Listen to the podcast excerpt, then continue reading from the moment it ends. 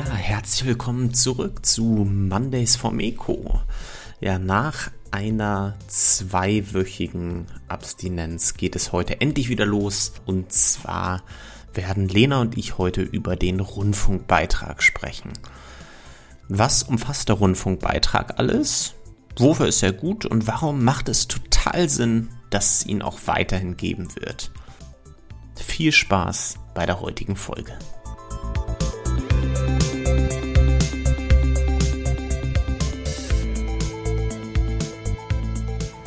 Hallo Johannes. Hallo. du klingst extrem begeistert, so wie die meisten Leute über, ähm, naja, die meisten Leute, ich würde gar nicht mal sagen die meisten Leute, sondern die im Internet vokalsten Leute vielleicht, ähm, zu dem Thema, was wir heute behandeln. Es geht heute nämlich um den Rundfunkbeitrag. Juhu, der Rundfunkbeitrag wurde erhöht. Ja, genau, um 86 Cent pro Monat. Also den Rundfunkbeitrag zahlt man ja pro Monat. Er liegt jetzt bei 18,36 Euro. Davor war, aber, war er ziemlich lange, glaube ich, bei 17,50 Euro. Ähm, und den zahlt man pro Wohnung. Das heißt, du zahlst den und ich zahle den auch. Das gibt's ja auch gar nicht, also noch gar nicht so super ewig, ne? Also, mhm. dass das pro Wohnung bezahlt werden musste. Ähm, ja. Vorher gab es ja, also vor 2013 oder 2014 gab es noch das Schlupfloch zu sagen, ich habe kein Gerät, mit dem ich äh, diesen Rundfunk empfangen könnte, sprich kein Fernseher und kein ähm, Radio. Wenn du es nicht empfangen kannst, musst du es auch nicht bezahlen. Dieses Schlupfloch gibt es mittlerweile nicht mehr. Es ist nicht mehr ge gerätegebunden, sondern wohnungsgebunden. Also jede Wohnung oder jedes Haus, ähm, also Wohnhaus, in dem dann eine Partei nur drin wohnt, ähm, zahlt den Rundfunkbeitrag separat. Egal, ob ein Gerät da ist oder nicht, denn, das muss man ja auch dazu sagen, ähm, mittlerweile reicht ja auch ein Internetanschluss und den hat ein Großteil der Bevölkerung in Deutschland. Also wirklich ein sehr großer Großteil. Genau, also heute heißt es, also heute sprechen wir insgesamt von diesem Rundfunkbeitrag, früher auch bekannt unter GEZ, ähm, Habe ich mich lange übrigens gefragt, was, was das überhaupt bedeutet, also GEZ. Könntest du es so aus dem Stegreif sagen? Mmh, gemeinsam einzahlen? Fast. Gebühreneinzugszentrale. Siehst du? Das ist tatsächlich. Also, ja, aber jetzt der, der Rundfunkbeitrag. Ähm, und ja, du hast gesagt, wie hoch der ist. Ähm, ich glaube, es unterscheidet sich dann auch nochmal, wir wollen da gar nicht zu technisch werden, bei einigen wird es dann irgendwie, also ich glaube, du kannst dann quasi festlegen, wann das abgebucht wird und so, dieser ganze Kram. Ob das jetzt jeden Monat runtergeht oder irgendwie alle paar Monate. Ähm, und ja, ich glaube, warum jeden Monat geht sogar gar nicht. Das wäre nämlich für unsere Nebenkostenabrechnung. Ich wohne ja in einer WG, wäre das super einfach ich glaube, das kleinste Intervall, was geht, ist dreimonatig. Und ähm, man muss ihn auf jeden Fall elektronisch zahlen. Also man kann ihn nicht bar zahlen. Das hat äh, jemand versucht, sich zu erklagen. Äh, das geht nicht. Mit Kleingeld oder so, ne? War mhm. das nicht so? Dass der irgendwie mit ganz vielen Münzen dann versucht hat, den Beitragsservice zu zahlen, damit er den was auswischen kann. Aber hat nicht funktioniert. Ja, mit Münzen kann man auch nicht so gut wischen, dafür braucht man eher Scheine. ähm, ja. Aber Johannes, den Rundfunkbeitrag äh, zahlt man ja nicht für einfach generell die Existenz von Rundfunk. Genau, nein, den äh, Rundfunkbeitrag zahlt man nur für bestimmte Rundfunkanstalten. Ähm, und das liegt daran, dass man in Deutschland ein duales Mediensystem hat, also ein Mediensystem, was sich aus zwei Komponenten festsetzt, äh, zusammensetzt. Johannes, was sind die beiden Komponenten? Schnell! Die privaten und die öffentlich-rechtlichen? Ja, 100 Punkte ja. für und 10 Punkte für Gryffindor. ähm, genau, öffentlich-rechtlich bedeutet ähm, vom Rundfunkbeitrag finanziert, unabhängig äh, vom Staat und nicht äh, werbefinanziert. Ganz, ganz wichtig. Private Sender sind werbefinanziert. Das sind dann die, wo lange, große, ausführliche Werbeblöcke laufen. Man muss in aller Fairness dazu sagen, dass auch die öffentlich-rechtlichen Rundfunksender Werbeblöcke haben. Die sind allerdings ziemlich streng reguliert und dürfen in den, ähm, also dürfen nur einen bestimmten Anteil des Programms in Zeit ausmachen, während man bei so Privatsendern da ja wirklich mittlerweile kaum noch Grenzen hat. Das, also fängt ja damit an, dass beispielsweise in Sendungen dann auf einmal der Bildausschnitt kleiner wird und irgendwie am Rand noch was eingeblendet ist und oben noch was eingeblendet ist und dann läuft mal eine Sponsoring-Giraffe durchs Bild oder sowas, ähm, was man halt so hat. Ähm, das würde man beim öffentlich-rechtlichen Fernsehen niemals finden.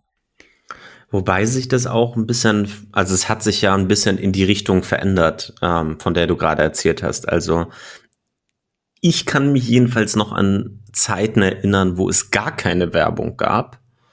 Im, in der ARD zum Beispiel oder im ZDF.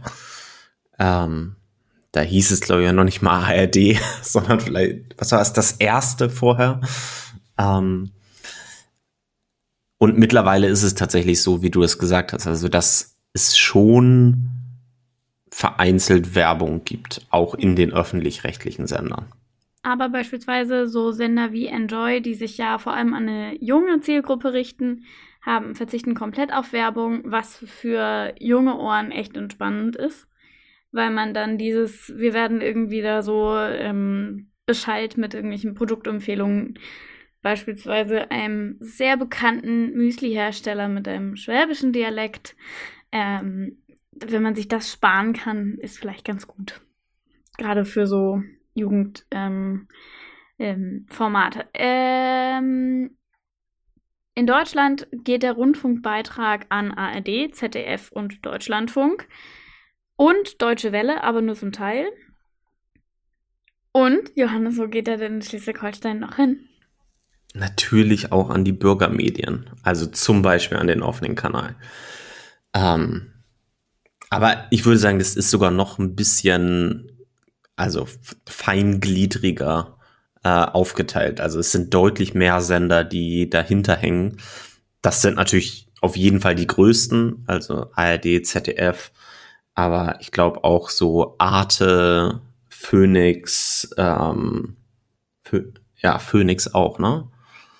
Ähm, doch, ich glaube ziemlich sicher. Und dann sowas wie der Kinderkanal zum Beispiel, ähm, dass äh, der NDR, der WDR und so, diese ganzen Anhängsel äh, würde man vielleicht äh, sagen zu zu ARD und so weiter, die gehören halt auch mit dazu. Also das ist wirklich eine ganze Kette an, äh, an verschiedenen Sendern, die vom Rundfunkbeitrag bezahlt werden. Und wenn man sich das so überlegt, das deckt dann ja auch alle gesellschaftlichen Sparten ab. Also Kika beispielsweise ist vom ZDF, ähm, ist der ist ein Kindersender.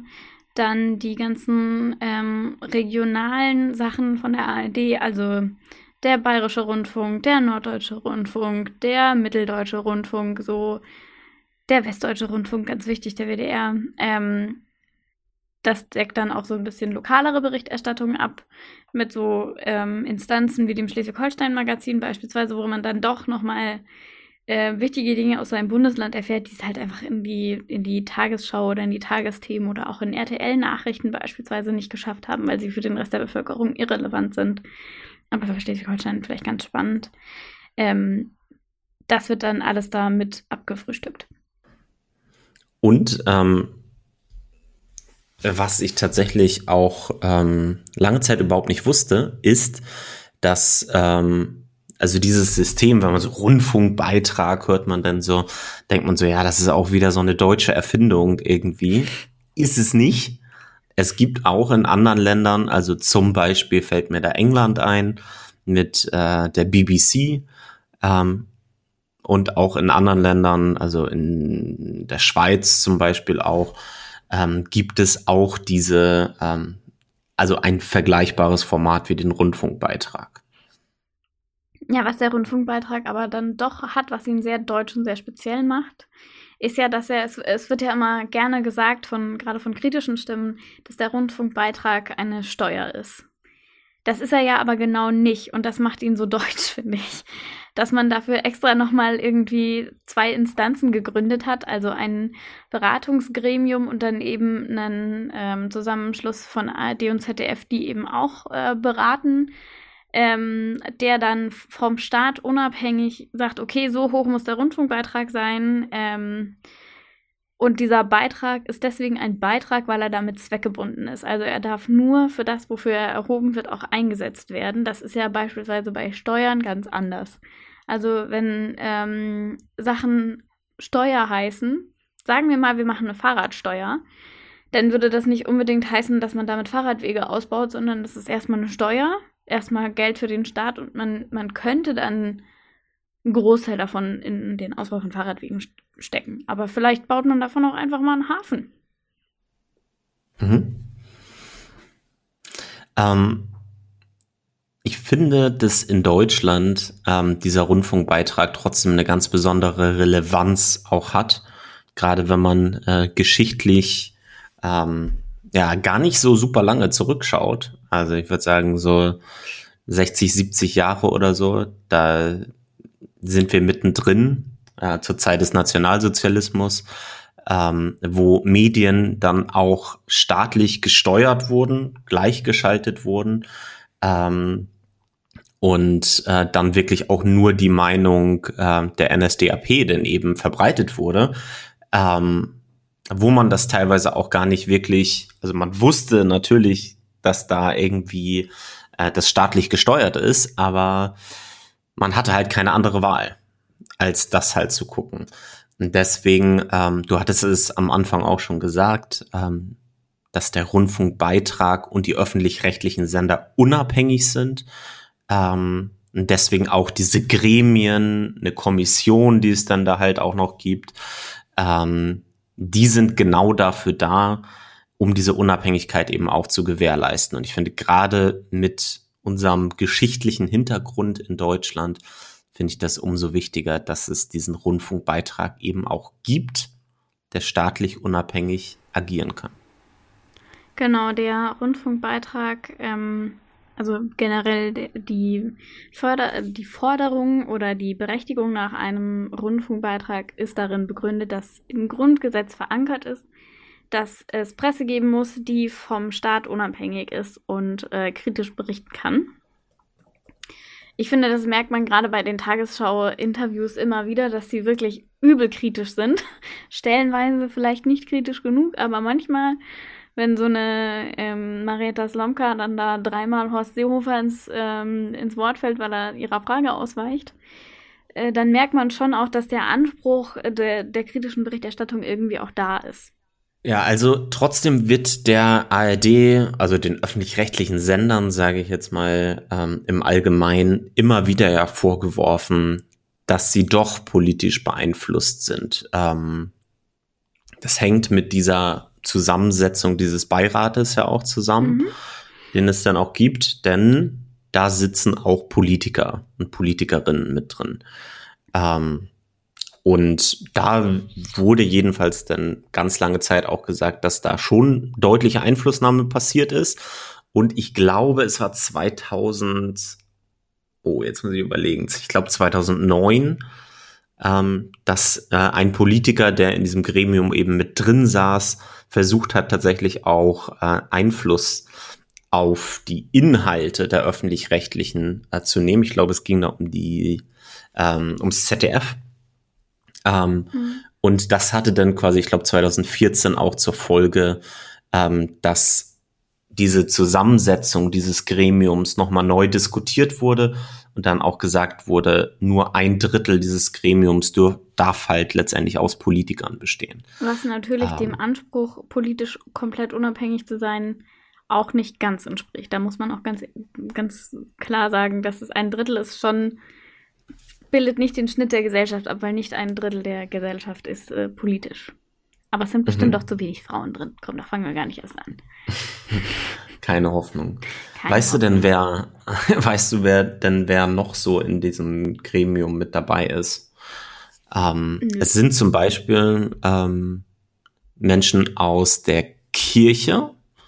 Auch da könnte man durchaus drüber diskutieren, wie sieht das denn mit anderen Konfessionen aus? Mhm. Ähm, Ich weiß zum Beispiel, dass beim WDR, glaube ich, das ist das einzige, der einzige Sender, bei dem anscheinend auch ähm, jemand Atheistisches halt quasi mit drin, also der die Atheisten vertritt da, also von der kirchlichen Seite, sage ich jetzt mit großen Anführungszeichen, wenn ihr es hört. Ähm, dann ähm, genau, also es sind dann, es, es wird letztendlich, es sind Personen noch mit dabei aus dem Sportbereich auf jeden Fall. Es wird versucht, so ein bisschen die Breite der Gesellschaft abzudecken.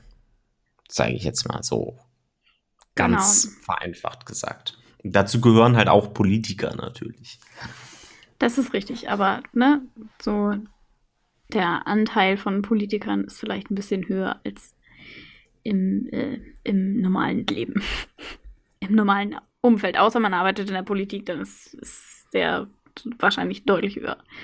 Ähm, was öffentlich-rechtlicher Rundfunk produziert und ähm, welche Aufträge er hat, ist festgelegt und auch welche Pflichten er hat, ist festgelegt im Rundfunkbeitragsstaatsvertrag. Was ein schönes deutsches Wort. Nächstes Mal, wenn wir scrabbeln, Johannes, lege ich das wunderschöne Wort Rundfunkbeitragsstaatsvertrag und dann kannst du mir einfach alle Punkte geben und äh, weinend von Scrabble wegrennen. Äh, das ist nämlich auch ein Wort. Das ist wirklich alles zusammengeschrieben. Wunderschön. Und da wird eben auch festgelegt, dass ähm, Inhalte, die ähm, öfter mal kritisiert werden, also beispielsweise sagen ganz viele Menschen, warum soll ich denn bitte ähm, 18,36 Euro zahlen, ähm, dafür, dass sie dann davon einfach Sportlizenzen kaufen und Fußball übertragen. Ähm, durchaus eine Kritik, die ich auch verstehen kann, weil Fußball mich in Feuchten interessiert.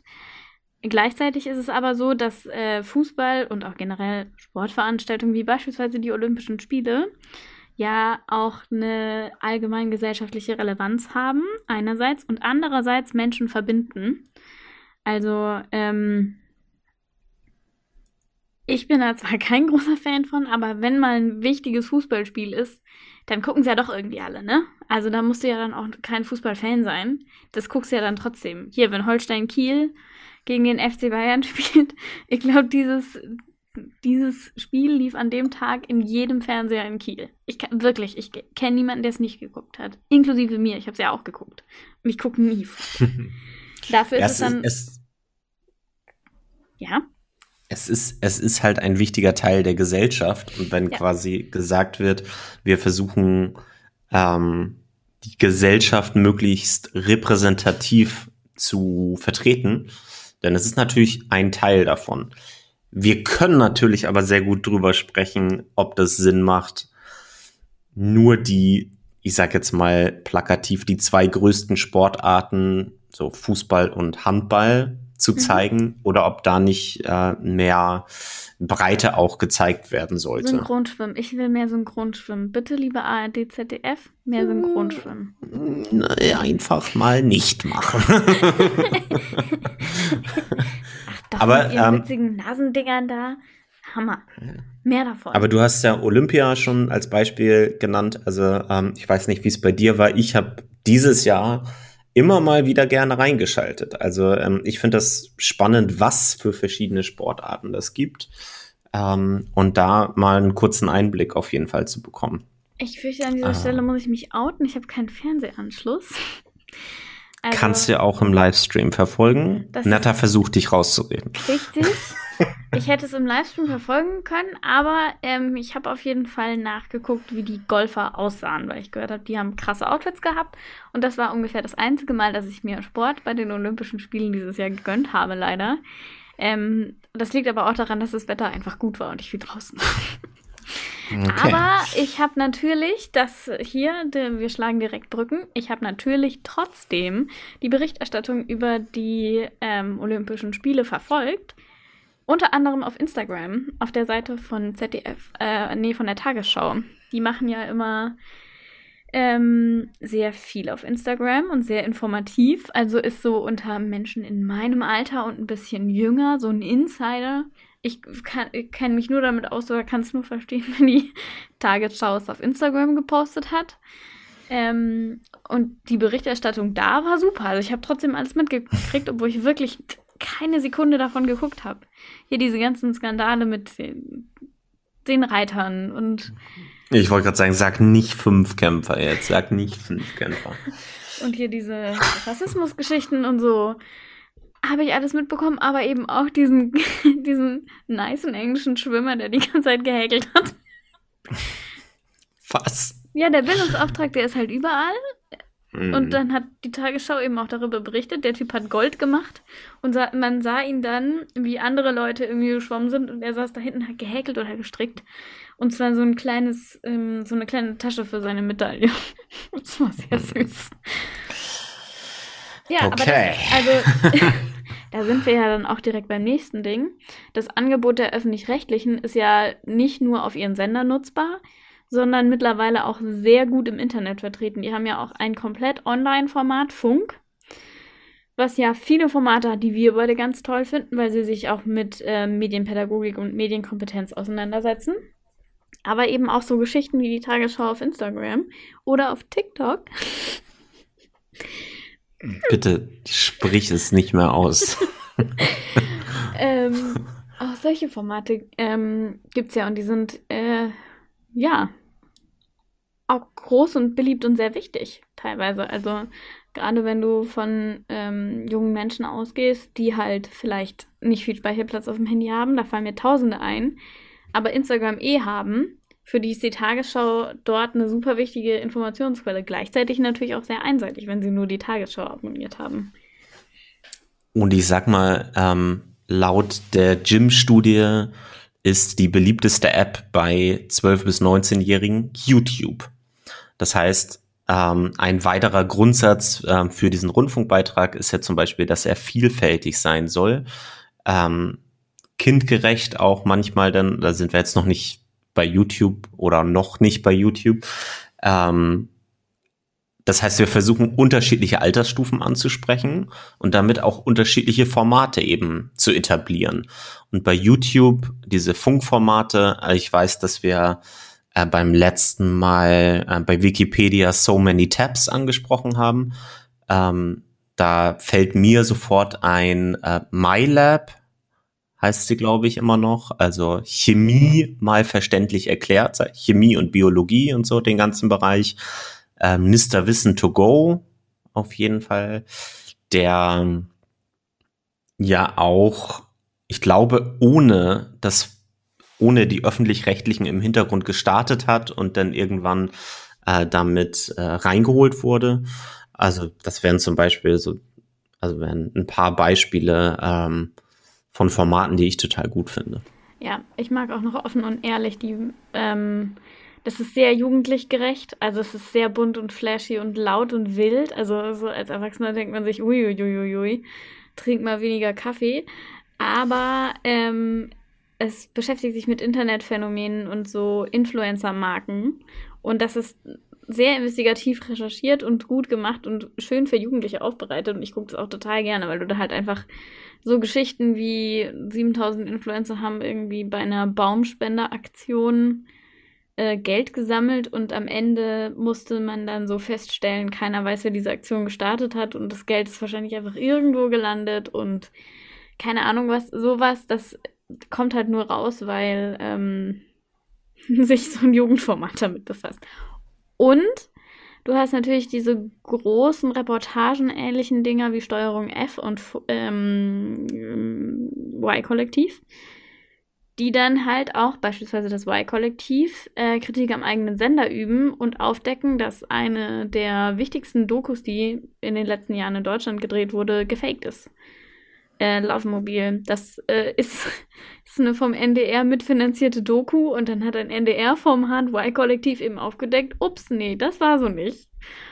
Das fand ich schon auch krass. Also das ist auch schöne Selbstkritik irgendwie. Ja. Ähm, außerdem finde ich das total gut, zum Beispiel, dass ähm, diese öffentlich-rechtlichen Angebote sehr barrierearm auch sind. Also ich muss nur dran denken, ich baue einen Fernseher auf, schließe da irgendwie eine Satellitenschlüssel an, ähm, äh, Satellitenschlüssel, packt das äh, ans Internet vielleicht den Fernseher, ähm, gehe ins Internet über einen Laptop, einen Computer, mein Smartphone, vollkommen egal was. Wenn ich irgendeine dieser Sachen halt eben habe oder ich habe Radio und nutze da quasi einen öffentlich-rechtlichen Sender, ich kann es immer empfangen, ohne dafür zusätzlich noch was anderes zu bezahlen. Also natürlich gibt es den Rundfunkbeitrag, ähm, aber man kommt da wirklich super easy ran. Ja, und ich habe ähm, für diese Folge, wollte ich ein paar Zeitungsartikel lesen. Und viele dieser Zeitungsartikel sind hinter einer Paywall. Also die kann ich nur ähm, lesen, wenn ich eben ein virtuelles Abonnement von, dieser, äh, von diesen Zeitungen habe. Also ich kann ja mal sagen, was für Zeitungen das sind. Das ist Bild, die Süddeutsche Welt und die Zeit. Ich dachte mir, ich decke mal das gesamte Spektrum ab. Und ich kann äh, in, ich glaube, von, ich, ich habe insgesamt sieben Artikel offen und davon kann ich nur zwei ohne Paywall lesen. Was natürlich bei so Angeboten wie ähm, Tagesschau Online überhaupt kein Thema wäre. Da könnte ich alles lesen und auch die Kommentare. Die Kommentare sind ja meistens das, was vielleicht so ein bisschen polarisiert und was man jetzt dann eben ohne Zugang, also zu einem Digital-Abo nicht nutzen kann. Wusstest du beispielsweise, dass das auf YouTube sogar so ist, äh, wenn man da eine gewisse Größe erreicht, dann schaltet YouTube einfach Werbung. Und wenn man dem entgehen möchte, weil man ein öffentlich-rechtlicher Sender ist und äh, das laut Rundfunkbeitragsstaatsvertrag, schönes Wort, nicht äh, tun darf, Werbung schalten, dann muss man YouTube dafür zahlen, dass man keine Werbung geschaltet kriegt. Mhm. Also ist nicht ohne. Aber tatsächlich guter Hinweis, ähm, wenn ihr diese Funkformate zum Beispiel auf äh, YouTube äh, euch anschauen wollt, bekommt ihr keine Werbung. Mhm. Also dann hat der, habt ihr durch den Rundfunkbeitrag dafür auch was bezahlt, dass ihr keine Werbung habt. Aber ähm, die gibt's tatsächlich ohne Werbung. Und Find man kann sie sich runterladen. Das ist halt auch ganz cool. Mhm. Also ich finde vor allem diese MyLab-Videos, die sind wahnsinnig komplex. Die, ich äh, schaffe die nicht in einem durch, muss da manchmal Pause machen und drüber nachdenken, was sie gerade erzählt hat.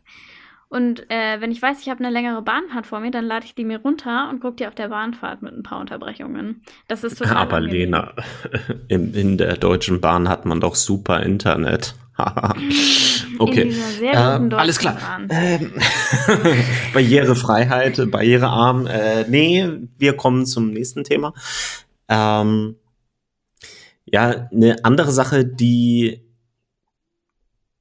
auch äh, häufig vergessen wird, ist, dass ein riesiges ähm, Netzwerk durch diese öffentlich-rechtlichen Sender aufgebaut wird. Und zwar ein Netzwerk aus äh, Journalistinnen und Journalisten, äh, also irgendwelchen Korrespondenten weltweit. Äh, ich denke, jeder von uns hat schon mal die Tagesschau gesehen oder heute.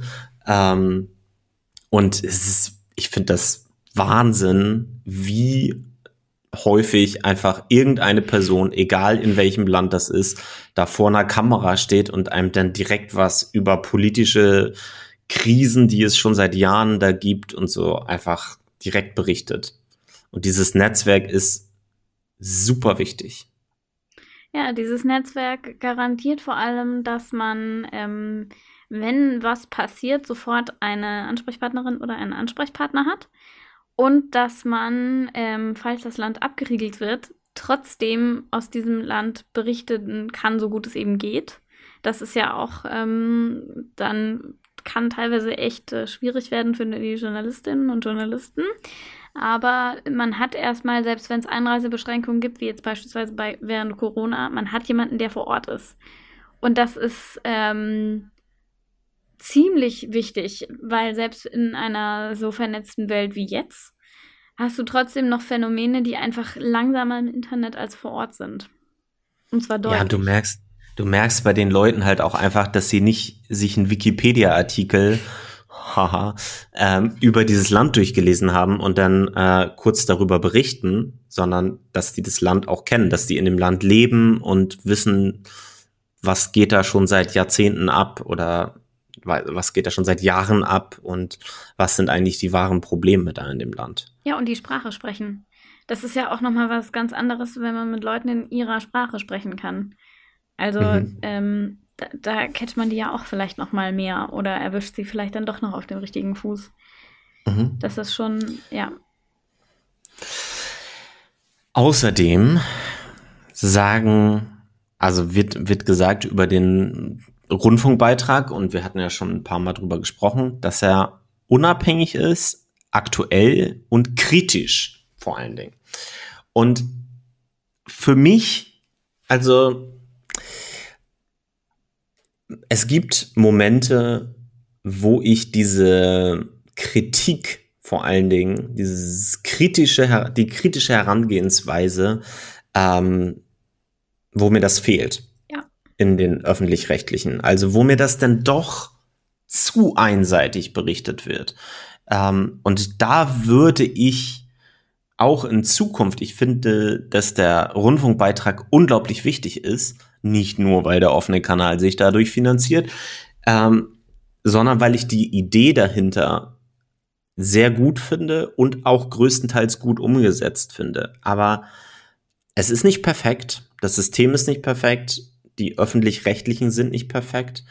Ich würde mir mehr wünschen, ähm, ja, dass diese, dieser kritische Umgang, den man in sozialen Netzwerken, in den Funkformaten beispielsweise manchmal schon findet, auch nicht immer mhm. und so, und auch da geht's manchmal dann deutlich in die eine Richtung und da wird die andere Seite dann vielleicht die konservativere Seite vielleicht manchmal ein bisschen weniger behandelt. Ähm, und da würde ich mir einfach einen, einen bunteren Mix wünschen aus kritischen, kritischen Positionen und äh, ja, eine schönere Diskussionskultur. Was der Rundfunkbeitrag ja sichert, was in den privaten Sendern zunehmend zum Problem wird, ist, dass er den Leuten Zeit verschafft. Also ähm, in privaten Sendern hat man das Problem, man muss A so schreiben, dass es eben werbeanzeigenfreundlich ist, was ja auch für YouTube beispielsweise immer ein Riesenthema ist. Ähm, gleichzeitig muss man aber auch, ähm, hat man eben einfach dadurch, dass die Ressourcen geringer sind, weil man eben stark von fluktuierenden Werbeeinnahmen abhängig ist, ähm, hat man weniger Zeit und kann dann vielleicht weniger recherchieren. Es gibt ja für Journalismus so ein paar Grundsätze und einer davon ist, immer mindestens zwei Quellen müssen unabhängig davon berichten. Dann kann man davon ausgehen, dass es wahrscheinlich stimmt. Ähm, das ist was, was man in öffentlich-rechtlichen Medien leichter hinbekommt, weil man einfach die Zeit dazu hat, als in ähm, privaten Medien. Also Günther Wallraff ist da vielleicht eine Ausnahme, aber mir fällt sonst kein, kein großes, wellenschlagendes, ähm, investigativ-journalistisches Entdeckungsding der privatrechtlichen ähm, Sender ein, was in den letzten Jahren Wellen geschlagen hat. Und bei den öffentlich-rechtlichen hast du beispielsweise die Cum-Ex-Skandalaufdeckung, die Aufdeckung über den Pegasus-Skandal vor kurzem mit dieser Überwachungssoftware, ähm, Panama Doping. Papers, Doping. Doping. Also das hm. sind halt, da hat man wirklich Zeit für große investigative Recherchen, die dann ja auch wirklich Folgen haben. Und die Zeit hast du halt einfach im Privatrechtlichen nicht. Da, dafür ist das nicht ausgelegt. Und deswegen bin ich großer Fan vom Rundfunkbeitrag, weil man halt einfach so ein bisschen, ja, die Zeit hat. Ähm, ja, aber der Rundfunkbeitrag wurde erhöht ähm, und das war ja dann jetzt doch irgendwie eine schwierige politische Entscheidung. Ähm, möchtest du den Vorgang erklären? Also ich weiß, dass ähm, es gibt ja diese Kommission, die die Höhe des Rundfunkbeitrags letztendlich bestimmt. Genau, ähm, die Kommission zur Ermittlung des Finanzbedarfs, kurz KEF. Richtig. Ähm, und die, ähm, äh, die ARD und das ZDF, die haben schon länger gesagt, dass der ähm, Rundfunkbeitrag zu niedrig ist, also dass die mehr Geld brauchen. Ähm, und damit ist es natürlich dann direkt Teil der politischen Debatte halt auch geworden. Ähm, und dann wurde das von den jeweiligen Landesregierungen, glaube ich, mit einer Ausnahme auch äh, befürwortet, und zwar Sachsen-Anhalt war das, glaube ich. Ähm, und Sachsen-Anhalt war die einzige Landesregierung, die gesagt hat, nö, soll nicht erhöht werden. Und da das einstimmig sein musste, diese, ähm, der Beschluss zur Erhöhung des Rundfunkbeitrages, wurde das vorerst abgelehnt. Richtig. Also diese Erhöhung hätte zum 1. Januar diesen Jahres stattfinden sollen, also 1.1.21. Und ähm, Sachsen-Anhalt hat mit der Begründung ähm, durchaus gerechtfertigt, finde ich, die meisten Rundfunkanstalten sitzen in Westdeutschland und produzieren entsprechend westdeutsche ähm, Sichtweisen oder auch westdeutsche Themen. Auf jeden Fall berechtigte Kritik.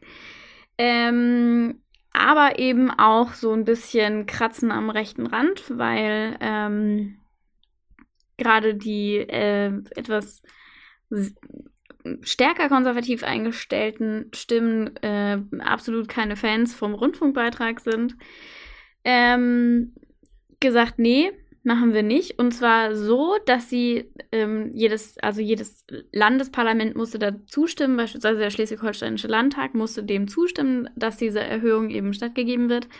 Und ähm, Haseloff, der Ministerpräsident von Sachsen-Anhalt, hat dann einfach gesagt, nee, wir diskutieren das auch im Landtag einfach nicht. Also es wurde einfach nicht angesprochen. Eben mit dem Hintergrund, okay, ähm, wenn wir ihnen das Geld kappen, dann ähm, können, also nicht kappen, aber nicht erhöhen, dann ähm, und der Bedarf aber steigt, weil auch so Sachen wie Inflation beispielsweise oder das erhöhte Bedürfnis nach Nachrichten während der Corona-Pandemie auch nicht zu unterschätzen. Also ich habe noch nie so viele Nachrichten gelesen wie im vergangenen Jahr. Ähm, wenn, wenn wir eben da sagen, wir trocknen sie ein bisschen aus, dann müssen sie ähm, so general überholt werden, dass ähm, Strukturen äh, geschaffen werden, die dann halt eben auch im Osten berichten. Das war quasi der Ansatz.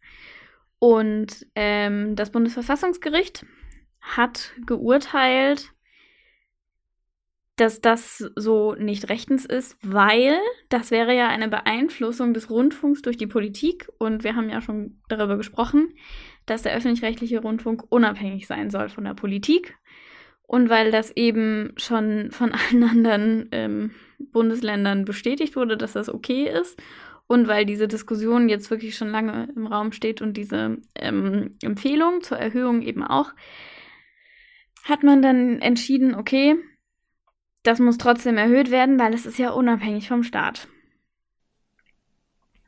Korrekt. So ist es gut zusammengeführt auf jeden Fall. Und so sind wir letztendlich äh, hingekommen zu diesen 18,36 Euro. Genau. Also ähm, es kann sein, dass es jetzt so gestaltet wird, dass die Beiträge, die dadurch flöten gegangen sind, dass man nicht am 1.1. schon erhöht hat, dass die nachgezahlt werden müssen. Ähm, und dass man dann irgendwie den Beitrag kurzzeitig erhöht, um eben dieses Minus wieder wettzumachen. Das ist ja auch kein Minus, aber diesen, diese weniger Einnahmen eben äh, einzuholen. Genau, übrigens, dass man sich das mal ähm, so ungefähr vorstellen kann, um wie viel das da überhaupt geht. Das sind pro Jahr so um die acht Milliarden Euro. Wenn ich das richtig im Kopf habe. Müsste eigentlich hinkommen. Acht Milliarden Euro. Äh, kommt es zu wenig vor, oder? Nein, ich finde acht Milliarden ist so viel. ich glaube, es sind acht Milliarden Euro. Also ich habe hier den äh, Jahresbericht äh, von 2018. Da waren es 8 Milliarden Euro. Ja, dann äh, sind es wohl 8 Milliarden Euro. Was natürlich eine Unsumme ist, also wirklich nicht wenig Geld. Aber für wie viel Geld wurde nochmal Lufthansa von der Bundesregierung gerettet letztes Jahr? Wir sprechen nicht darüber. Wir sprechen nicht darüber. aber also, also, ne, das klingt mega viel, aber so in, in, in Staatsrelation ist es dann auf einmal gar nicht mehr so übel viel. Geht schon noch. Unübersichtlich viele Nullen, aber hat man, hat man bei, bei solchen ähm, Kosten irgendwie immer. Ähm, ja, ah. und was ich dann total spannend fand, war, wie darüber berichtet wurde. im Anschluss. Weil das Thema Rundfunkbeitrag ja durchaus ähm, so eins ist, was kontrovers diskutiert werden kann und auch kontrovers diskutiert wird. Die Bild beispielsweise ähm, hat nicht mitbekommen, dass man jetzt Rundfunkbeitrag sagt und äh, getitelt, von diesem Richter werden wir zur Kasse GEZ Wungen, also gezwungen.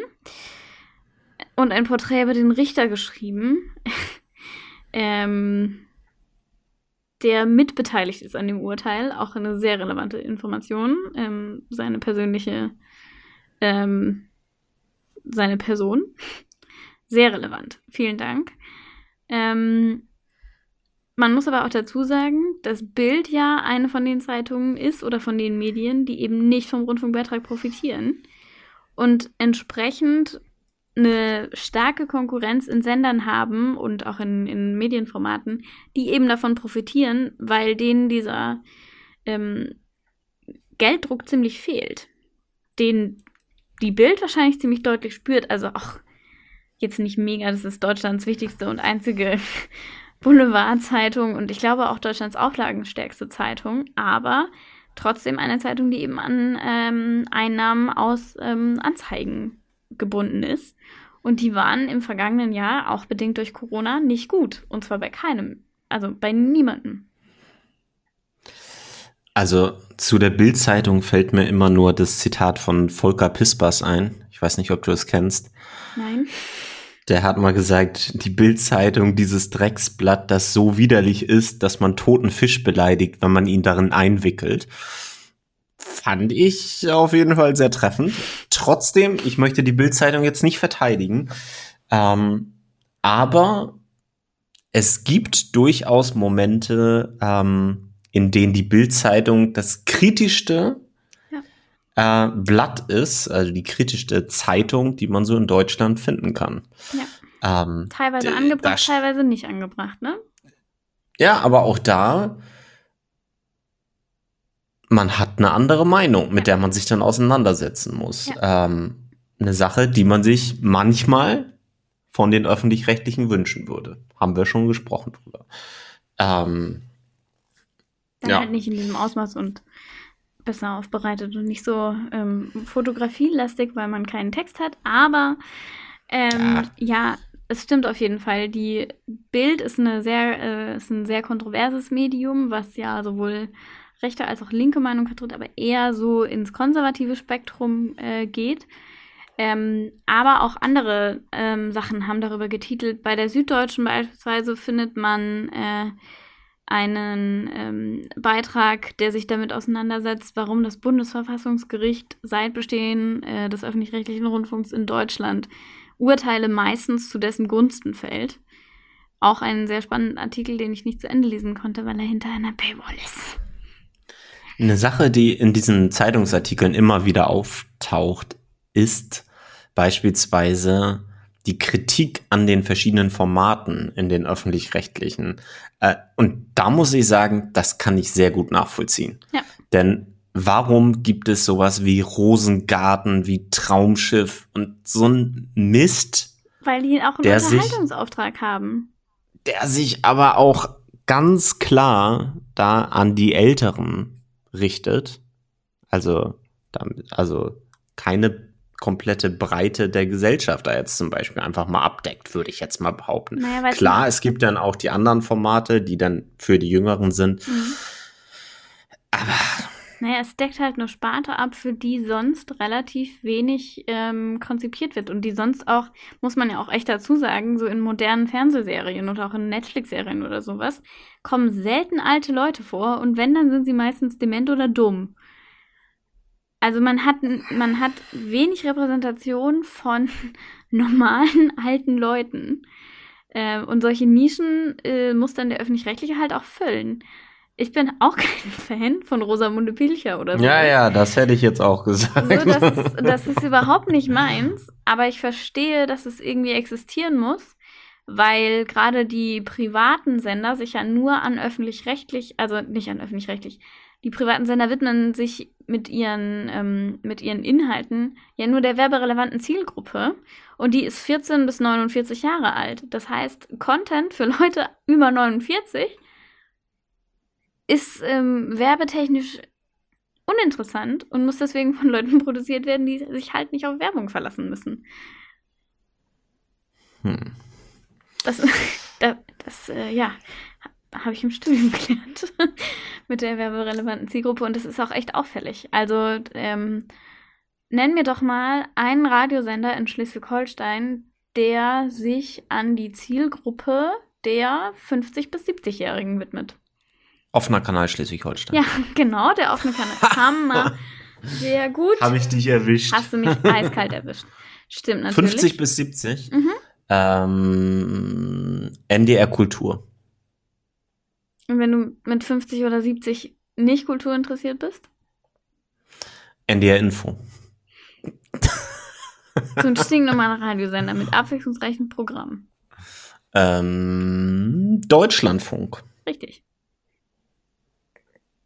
Ja, guck mal, ich bin schon stolz auf mich, dass ich äh, hier jetzt schon ein paar nennen konnte. So viele Radiosender, dabei höre ich doch nur Podcasts. nur unseren, in Dauerschleife. Klar, natürlich. Ich kann, nicht, ich kann nicht genug davon kriegen, meine eigene Stimme zu hören. Jeder liebt es. Ähm, ja, aber also das ist, also solche, solche Lücken müssen halt auch irgendwie gefüllt werden. Du musst irgendwie dafür sorgen, dass du ähm, Content hast, der jede Zielgruppe anspricht. Du willst ja auch, dass jede Zielgruppe sich abgeholt fühlt. Und deswegen hast du dann halt beispielsweise ähm, Sender, die sich an Senioren richten und Reportagen im Radio machen über Krautstampfen. Ich letztens, ich habe letztens mal unserem Radio ein bisschen durchgezappt und da habe ich eine richtig spannende Radioreportage über Krautstampfen gehört. Was soll ich dir sagen, Johannes? Ich weiß alles. Du bist auch eine Anfang 20erin. Nee, warte, wir das ein, eine 50-Jährige im Körper einer Anfang 20-Jährigen? Mhm. Vermutlich. Krautstampfen, ich glaube es nicht. Wobei war bei TikTok nicht irgendwann einer der Hashtags bei den Trends bei dir Landwirtschaft oder so? Landleben? Landleben? Ja. Landleben? Ja, aber das, Irgendwie. Ja, das war eher wegen, ah, ja. wegen einem anderen Trend, den erkläre ich dir jetzt nicht. Cottagecore erkläre ich nee, dir anders. Nee, nee, nee, nee. Oder nicht, einfach. Oh, einfach gar nicht. Bitte schweig. Ja, ganz kurz noch, ähm, was ähm, ist bei den öffentlich-rechtlichen noch mit dabei? Die Bürgersender hatten wir am Anfang ja schon gesagt. Ähm, vielleicht ganz kurz erklärt. Die Bürgersender ein Bürgersender gibt es in fast jedem Bundesland in Deutschland. Ähm, und diese Bürgersender bieten Bürgerinnen und Bürgern die Möglichkeit, selbst Rundfunk zu machen, würde ich jetzt mal so ganz allgemein sagen. Also es ist manchmal ein bisschen unterschiedlich, ob Radio und oder Fernsehen. Ähm, aber man hat die Möglichkeit, Technik kostenfrei zu nutzen, beziehungsweise über den Rundfunkbeitrag schon finanziert zu nutzen. Ähm, man bekommt eine Einweisung in die ganze Technik ähm, und kann dann loslegen. Und tatsächlich kann man das Format produzieren, was man eben haben möchte. Es gibt ein paar Regeln bei diesen Bürgersendern, also irgendwie keine Werbung zum Beispiel. Mhm. Ähm, und natürlich auch nichts Verfassungswidriges vollkommen klar eigentlich, aber das hat da auch nichts zu suchen. So ein Dreck. ähm, und aber ansonsten kann man, kann Lena sagen, Lena geht in den offenen Kanal, leiht sich ein Ständer und einen Popschutz und also ein Stativ nein, Scherz, Scherz, Scherz. und ein Mikrofonschoner, Johannes. Mhm, bleib am Boden der Tatsachen. Also Lena leiht sich ein, eine Kamera, geht in das Fernsehstudio des offenen Kanals, nimmt Johannes vielleicht noch mit ähm, und äh, dreht eine Talkshow zu TikTok. Eine TikTok-Show. Oh mein Gott, wir haben das neue Format. Leute, das war die letzte Podcast-Folge, die ihr heute gehört habt. Nächste Woche sind wir jede Woche montags. Nee, wir nee, bleiben hier. Mm, wir bleiben hier, danke. Ähm, ja, und das ist, also ich habe, ich mache Radio, seit ich in der achten Klasse bin. Ich hatte das als Schulprojekt. Und ähm, der Ansatz ist eben, man lässt Menschen Medien selbst machen und Medieninhalte selbst machen, damit sie besser verstehen, wie die funktionieren. Also quasi angewandte Medienpädagogik und angewandte Medienkompetenz auch. Ähm, wie macht man eigentlich so einen Podcast? Was braucht man dafür eigentlich alles? Wie lange muss man das vorbereiten, dass es trotzdem klingt wie ein normales Gespräch? Oder wie wenig tut man das dann eben auch vorbereiten? Also wie grob macht man sich vielleicht eine Struktur? Aber gerade beim Radio sind auch so Geschichten wie, wie timet man das? Wie schnell muss das sein? Wie gestaltet man die Reihenfolge von Songs in einer Playlist? Was auch echt eine absolute Wissenschaft für sich ist. Huiuiui, Musikredaktion. Großen Respekt. Ähm, wie wählt man Songs fürs Radio aus? Also äh, solche Sachen, ähm, die lernt man eben auch nur, wenn man sie wirklich dann nochmal selber macht. Und das ist total wichtig und gut, dass es das gibt, äh, weil man dann einfach auch so bestimmte Mechanismen besser hinterfragen kann. Der ähm, das Bundesverfassungsgericht hat in der Entscheidung zur Erhöhung des Rundfunkbeitrags auch ganz deutlich gesagt, man braucht gerade so eine, so eine etwas unabhängigere Stimme, die eben mehr Zeit zum Recherchieren hat, weil gerade während Corona einfach massiv viele Fake News grassieren und Fake News zu verstehen, ähm, fällt leichter, wenn man weiß, wie Medien generell funktionieren und wie, wie relevant dann Klickzahlen sind und Verweildauer und so. Die Sachen, die dann eben Geld einbringen und Fake News dann auch einfach zu einem Wirtschaftsfaktor machen, die versteht man nur, wenn man sich ausführlich damit beschäftigt und dann kann man die auch besser hinterfragen. Also wahnsinnig wichtig. Zum Abschluss dieses Podcasts wollen wir euch also eigentlich mit auf den Weg geben. Der Rundfunkbeitrag ist total klasse.